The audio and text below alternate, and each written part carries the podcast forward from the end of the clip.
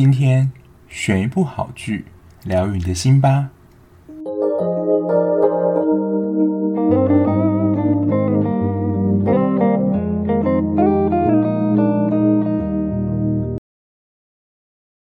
欢迎收听追剧二百五，我是小 B。今天呢，要介绍的是韩国电视台 JTBC 的《水木》十周年大剧。在台湾呢，就是你最近如果在看 Netflix 的话，长期霸占就是排行榜前三名的两部韩剧，第一个呢是《黑道律师文森佐》，第二个呢就是今天要介绍的《薛西弗斯的神话》。它真的就是从推出来，就是只要它有播出的时间，都霸占到韩就是 Netflix 的排行榜前三名。可是呢，就是他在韩国的收视率是节节掉。据统计啊，他在完结篇的收视率只剩百分之三左右，就是真的算是一部大作来讲，真的是蛮惨的。不过当然，今天还是会介绍这部剧啦。不过如果你还没有去看的听众呢，就是你听完今天的分享之后，如果你还想要去看的话，那当然是没有问题的。就是他在过程中还是我觉得有一些。蛮不错的地方，但整体的剧情来说就，嗯，待会可以听我的分享。不过我觉得在一开始，真的还是要说，他在片名的一开始真的有吸引，就是大家的眼球，就是薛西弗斯的神话。如果你是喜欢看那种古希腊、古罗马的故事，你就会知道他在希腊故事是一个蛮有名的人物。那他其实是一个蛮狡猾的人，然后他就是被神啊惩罚说。就是他有一个任务，就是你要把石头推到山顶。可是他当要推到山顶的时候，那个石头呢就会无情的滚落到原本的地方，而且会重复，一直重复。所以呢，后来薛西弗斯就会被衍生成为说他是永无止境的徒劳无功在做这项任务，等于说你永远都达不到就是尽头，或是你成功的一天。所以从他的片名就是得知说，薛西弗斯的神话这样的一个隐喻会不会发生在他剧情的片中？其实就是一开始我觉得在看剧，而且你也懂薛西弗斯这个含义的人，就会想说会不会融入在剧情里面？那待会你会分享到他出现在哪个地方？那这一部的演员其实还不错。男主角是演《秘密森林》这个系列闻名的男演员曹承泰，那女主角呢是朴信惠。那朴信惠她，我查了一下，她其实是童星出身诶，诶，她演到现在居然才三十一岁，就跟我差不多的年纪，所以她是从十几岁就开始演戏了。然后她之前比较有名的作品，应该说她最知名的作品就是《宫》这个系列。那我就是另外一个分享个小知识了，就是在输入输入法的时候，你打朴信惠的朴，其实你打朴你会找不到，就是我们在电视上或是文章上看到的那个字，所以你其实要打瓢，就是一瓢饮的那个瓢虫的瓢，你才找得到这个字。只是在发音上，你真的不会念，就是朴信惠，那朴信惠到底是谁啊？但是如果你打瓢的话，就会出现这个我们看到姓氏这个朴。那这一部薛西弗斯的神话，它在分类的设定上，我觉得也是比较属于穿越剧。那它算不算科幻？应该说它里面的背景故事设定就真的设定非常的未来感。因为男主角韩泰树呢，他就是一间量子物理公司的社长。我觉得他发明就是真的是超高科技，就是以现代的科技还没有办法达到。因为他在第一集里面，他们公司的算是产品发表会里面，他就展示了一个我觉得是物理转移的技术。就你从 A、B 两个地方，比如说原本在水中的鱼好了，它就可以运用他们公司发明的这项技术呢，直接把鱼移到另外一个缸里面，所以完全不用经由它之手，就形成这种物体转移之术。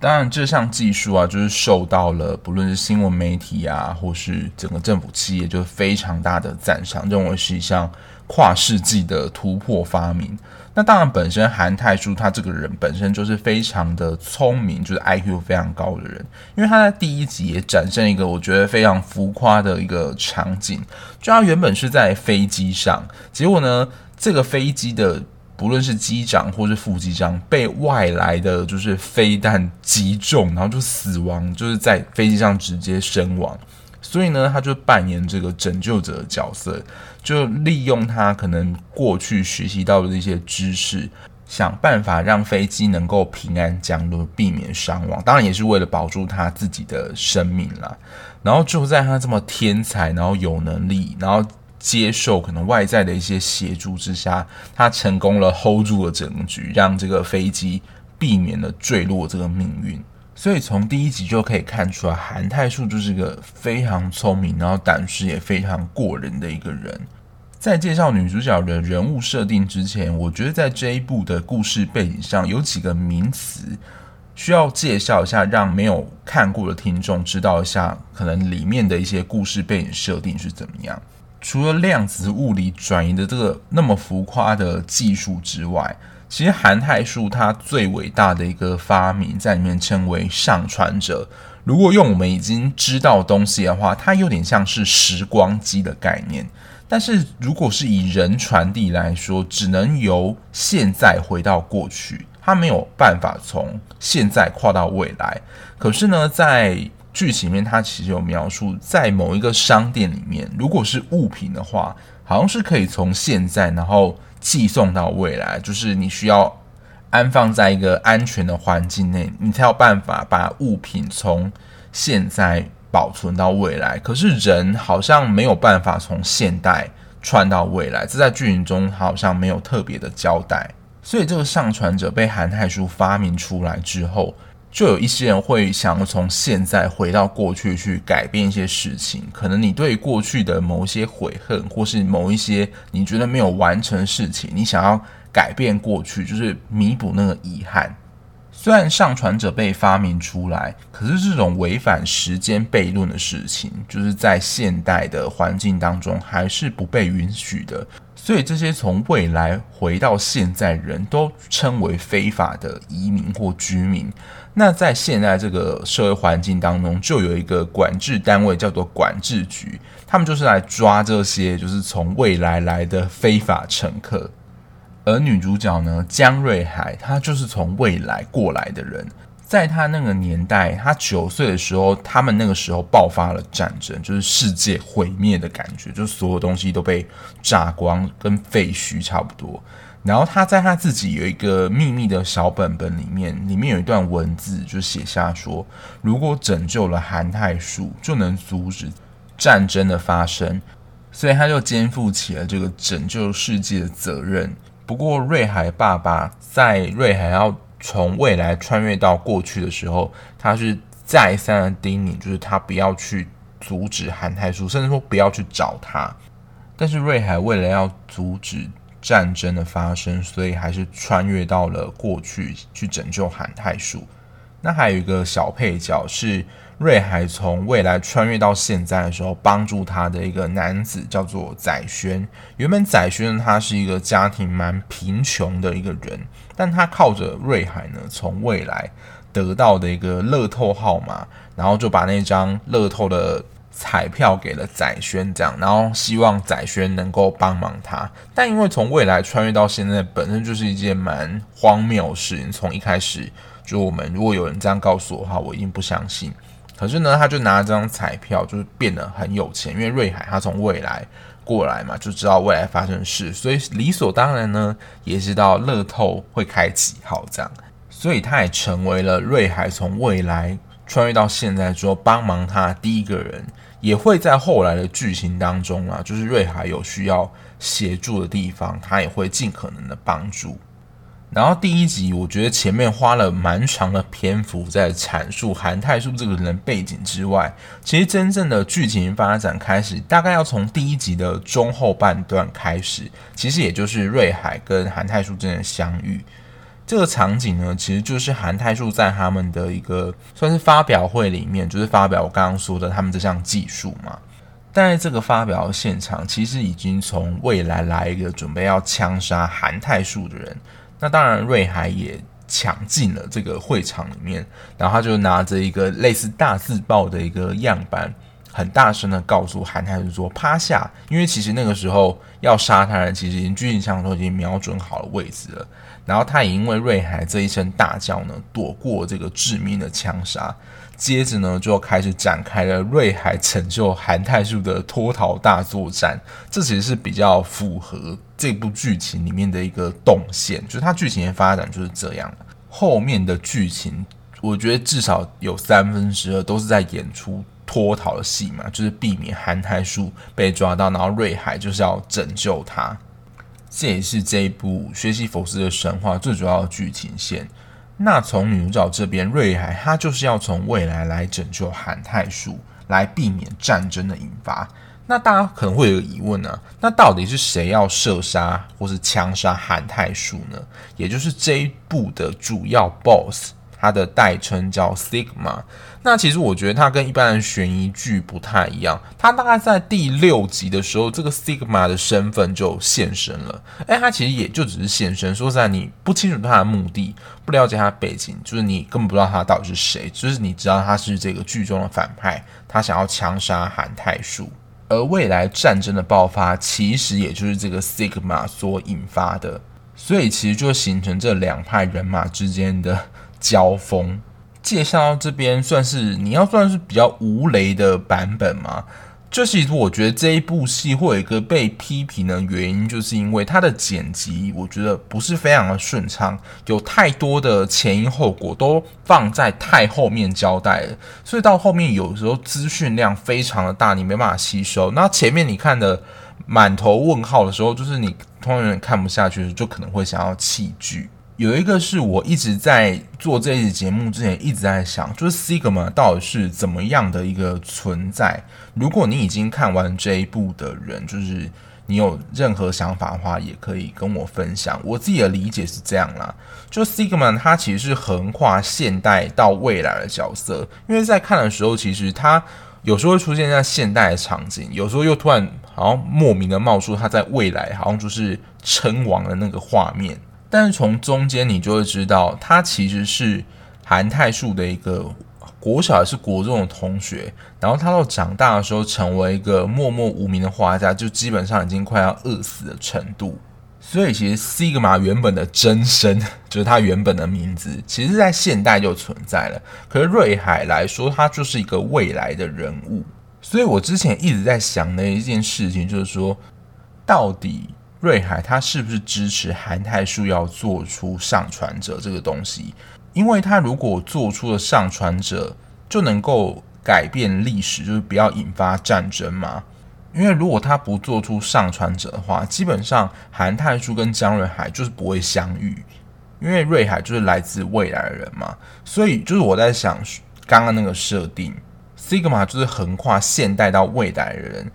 后面剧情一个重点，就是如果你没看到，你会想说为什么会这样连起来？就是呢，战争的引发其实就是未来的 Sigma，他想要消灭全人类，就从未来的时空里面把一枚飞弹呢，利用上传者直接炸到现代这个时空里面，引发了战争。所以瑞海呢，他才要阻止韩泰树制造出上传者，让未来的 Sigma。发射炸弹引发战争，这刚刚所有的基本上都会需要去想说这整个剧情的发展时间线，而且可能加上一点点脑补，因为在剪辑拍摄的时候，其实你很难看出这个时间序。还有我刚刚所说的这个 Sigma，它可能是横跨现在到未来的人，因为 Sigma 你会从现在。就是互动时空，加上他可能又回到过去的时空，然后在他未来的样子就是完全不一样，所以他从现在活到未来这个时间点，真的是需要自己去想一下，而且可能你觉得是这样，但真正的编剧原本不是这个意思，就等于有点变成说，我们要帮这个编剧去想一个合理的解释。因为如果像耀眼那样，它其实是有一些铺陈的时间点，然后你后来去发现，就是再看的时候，你会发现它原本剧情的设计是这样，那我觉得就是合理的。可是如果有时候是我们可能需要去诠释，或是甚至有点脑补的剧情成分在，我们自己都会觉得说，嗯，真的是这样演吗？就你有点不确定，然后需要帮这个编剧找一个比较 润饰圆滑答案，让这个剧能够比较完整的收场。这也是我觉得后来很多观众就是中间啊，真的纷纷弃剧，然后不想要再看的原因，就是整个故事剧情的陈述的时间序怎样有点混乱。这一点我觉得是观众比较没有办法接受的地方。然后他的这部戏有几个比较特殊的拍摄手法，就是有两场逃脱戏。第一次我记得是在第七、第八集的时候，第二次是在十五、十六集。他其实就是会先扮演一方，就是韩泰树他在闪躲 Sigma 跟管制局的追杀的时候呢，因为在路上一定有非常多人埋伏他嘛，所以在过程中一定会碰到蛮多的危险。结果就在他觉得危险的时候呢，就有一个隐藏的帮手在他背后，就是帮他干掉路上碰到敌人跟阻碍。然后他花了一集的时间，就是描述韩泰树逃脱行程。然后第八集呢，就是几乎又还原了一次，就是说到底是谁在帮韩泰树？那其实我们答案很明显的猜到，一定就是瑞海嘛。但他花了两集的时间，基本上在看几乎是一模一样的剧情，只是你要找出这个背后的人是谁。但我们可能猜到就是瑞海。他在最后一集的时候还有再用一次这样的手法。所以的某一个部分呢，你就会觉得有一点点小拖戏的感觉，因为在里面瑞海他就是一个枪击枪法非常准的人，所以你看有这个枪击枪法的人，不就是瑞海吗？当然，我觉得还有一个就是时间旅行啊、穿越这种题材的话，就大家在看这种烧脑剧的时候，其实它跟可能在看一般恋爱韩剧的时候不太一样，就看这种烧脑剧的时候，大家的理性逻辑就爆棚。因为如果你看《爱的迫降》，就可能真的只会想看玄彬跟孙艺珍谈恋爱。虽然滑翔一种南韩非常北韩这种设定是很够扯啊，不过它就是一个恋爱剧嘛，以恋爱为主的，所以基本上大家不会这么的苛求这个剧情的设定。可是这种时空穿越啊。这种题材，大家就很会分析，去拉那个时间点，可能还要用笔来笔记一下说，说哦，现在是发展到哪一个时空，那现在又穿越到哪里了？这样子，但在时间交错很混乱的情况下，就容易引发观众有一种看不懂的感觉。而且，如果是在正常跟播一个礼拜两集的情况下，你真的会不太记得说前面。的剧情就是到底发生了什么？如果漏看了一个点，就真的可能你会完全不了解说这个故事到底在说什么。而且在一开始的时候，他其实有埋下一个伏笔。就是呢，他在教堂里面有找到一个，就是韩泰树跟姜瑞海的婚纱照。那有婚纱照是代表说，哎，他们最后成功的在一起了。可是我就在跟就是网友讨论说，那这一部的薛西弗斯的神话，因为它可能是一个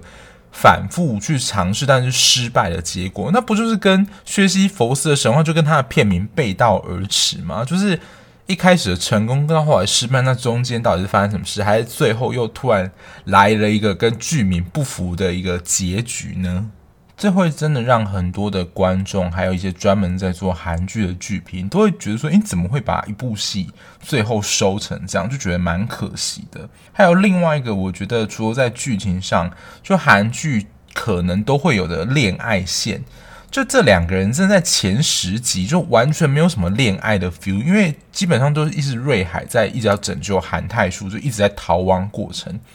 然后突然就在十二十三集的时候，就是默默的在一起，他突然的深情告白，就是。你会长期的观众就会有一种，因为通常恋爱都是慢慢的有一点点迹象，或者慢慢的培养的这种感觉。那最后他们在一起或是告白，我们都觉得很合理啊。可是这一部的感情线，你真的会有一种你是 P 图硬要 P 进去这一条线的感觉，就是那个 CP 感真的薄弱到不行啊。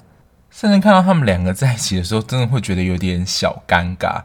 然后他哥就是韩泰山，韩泰树的哥哥。其实他在前面前三集的戏份其实还算蛮多的。本来以为他会是为了要救哥哥而放弃了一些什么，嗯，结果好像也没有。就会觉得对他哥哥的情感上的铺陈，好像也就这样渐渐的 fade out 了。就会觉得很多点都是你点到一点点，然后后面就很突然的收掉，没有再做更多的琢磨。我觉得其实宰轩也是有这样的一个感觉。然后最后我想要谈谈这一部的反派角色，就是 Sigma，他其实就是因为别人可能看不起他，或甚至他嫉妒韩泰树的他所得到的东西啦，反正他自己就觉得他是一个失败者，然后不被人爱，所以他非常的讨厌人，所以基本上呢，他的愿望就是毁灭世界。但其实 Sigma 他只是一个这样的人物代表的一个形象而已。其实，在最后一幕里面，就是那一个人的出现，也是认为是一个 Sigma，因为他其实跟原本我们认为那个 Sigma 的所纠结的是一样的，就是韩泰树，你什么都有了，但他什么都没有，就是像安陵容在怨恨甄嬛那样的感觉。所以他其实也是希望泰树能够制造上传者，让他回到过去改变。过去他没有得到的东西，所以呢，其实这个 Sigma 出现，薛西弗斯的神话这个片名的隐喻就在这边出现了。只要韩泰树他重新的制造上传者，这个战争就会被引发。因为未来 Sigma 他如果没有被杀掉或怎么样的话，就是未来 Sigma 还是会引发战争。所以呢，基本上就是会重复的陷入这个战争引发的轮回。所以其实最好的方法就是韩泰树没有制造出上传者，可是呢，其实也就会像 Sigma 所说的一样，他对韩泰树说：“你要这个世界，还是要这个女人？因为只要他没有制造出上传者的话，他就不会有跟江瑞海相遇的记忆。其实跟爱丽丝之前的一部韩剧的这种描写方式有点像，就是你如果重新洗掉或……没有去做一件事的时候，就你跟这个人的记忆就是完全的会没有。但其实 Sigma 的身世大概也是十二十三的中后，才渐渐的了解到说他为什么要毁灭这个世界，他跟韩泰树的关系，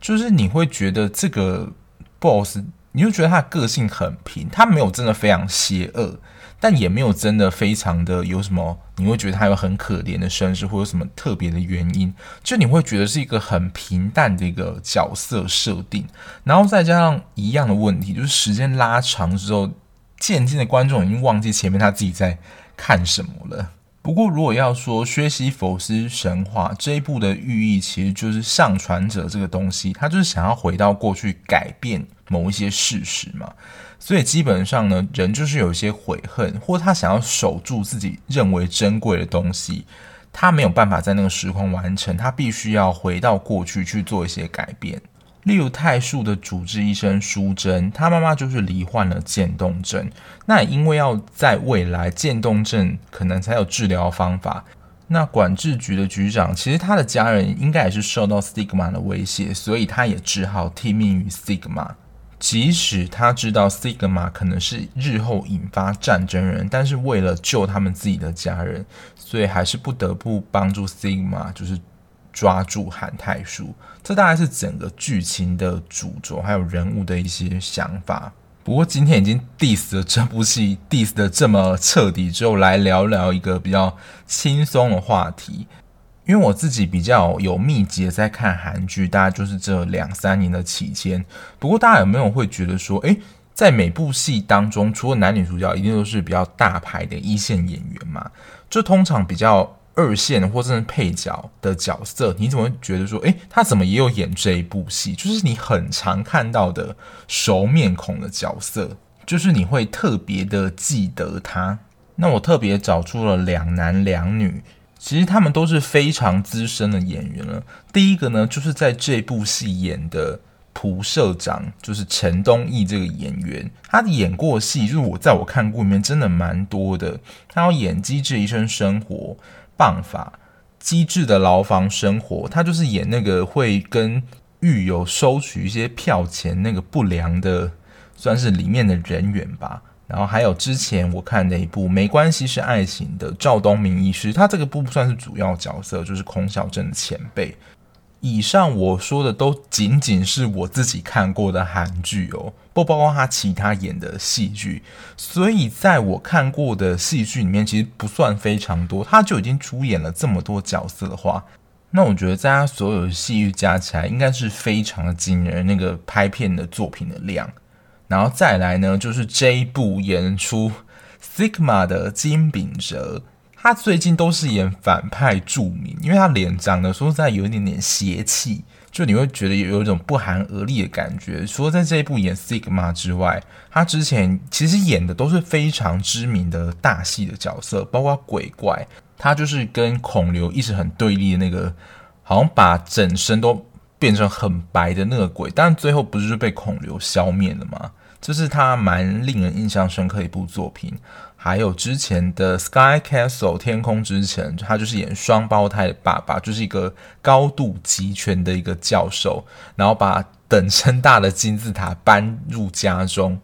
跟没有看过听众解释一下，他为什么会把金字塔搬入家中，就是因为他希望他的小孩能够成为金字塔顶端的人。你会觉得这个举动真是太夸张了？反正他在里面也是扮演一个真的蛮浮夸的角色，但也因为他这样就扮演这种邪气的角色，我觉得他在最近的知名度就是整个大展开。他其实还有演《太阳的后裔》，不过那个时候我就真的比较没有什么印象，反而都是他在演反派的时候会特别记住他的脸孔。然后再来是女演员的部分，第一个是金善映。听这个名字，大家应该没有什么印象，但是我就觉得他的脸，说实在有点不好意思，他长得就是有点蛮刻薄的，很适合演这样的戏。他其实有演《爱的迫降》《机智的牢房生活》《山茶花开时》，他大部分都是演一些婆婆妈妈的角色，尤其啦是三姑六婆，我觉得非常能够呈现他的那种演技。但他可能就真的都是演那种小配角，他没有更多主要角色。可能在早期一点的剧，他有当过比较主要的角色啦。不过这几年他都是演一些小配角。然后再来就是李珍莹，这个名字就是你听起来可能也不知道会他是谁。不过他就是演《山茶花开时》孔晓振那个失智症的妈妈，还有《他人即地狱》恐怖的射箭。如此耀眼，她也是演妈妈，我觉得她也是算是国民妈妈，韩国国民妈妈角色的其中一员。但她在演《他人即地狱》这种有点深层黑暗戏的时候，演技真的也是非常的到位。不过大家最有印象的，应该是她演就是韩国电影《寄生上流》，她好像就是演里面那个管家。这四个演员啦，是我自己觉得很常我在看韩国的电视剧里面，他们很常会出演的演员。大家也可以稍微想一下，就是在你自己看过的韩剧当中，有哪一些也是你经常会看到的，就是一些男配角或是女配角，他们的演技或是印象是特别会让你记住或让你印象深刻的，也欢迎跟我们分享哦。总结来说呢，《薛西弗斯的神话》这一部剧，演员的演技当然是无置可否，朴信惠跟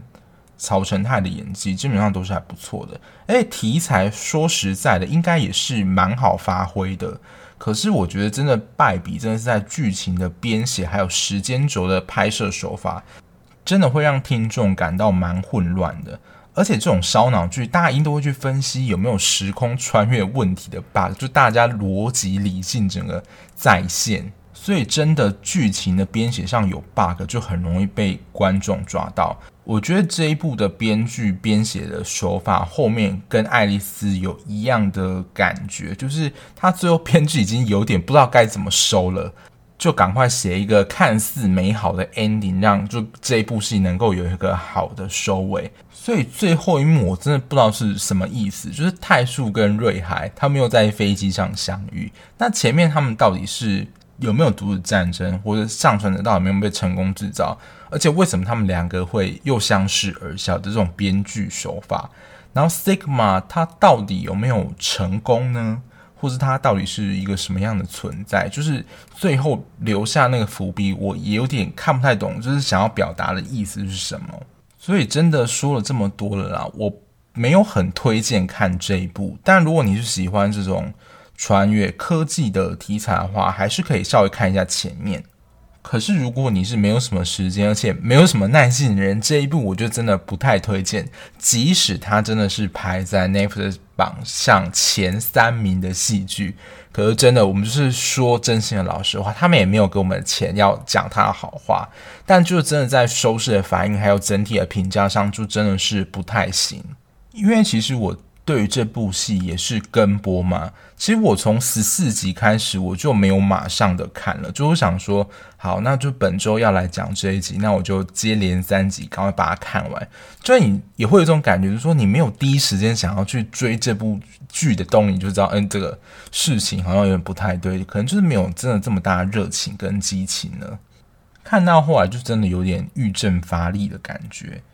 对，那以上就是今天介绍这部《学习佛色神话》。虽然就是没有很喜欢这部，不过还是把它讲完了。那如果没有看过的听众呢，如果还是有兴趣的话，还是可以去找来看。那如果你已经看完的听众，是否会跟我有一样的感觉，或者其实你有其他想法呢？也欢迎跟我分享交流哦。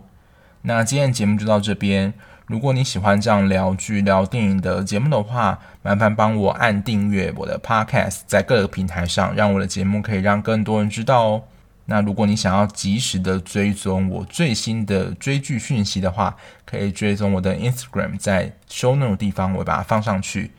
那我们下一节目再见喽，拜拜。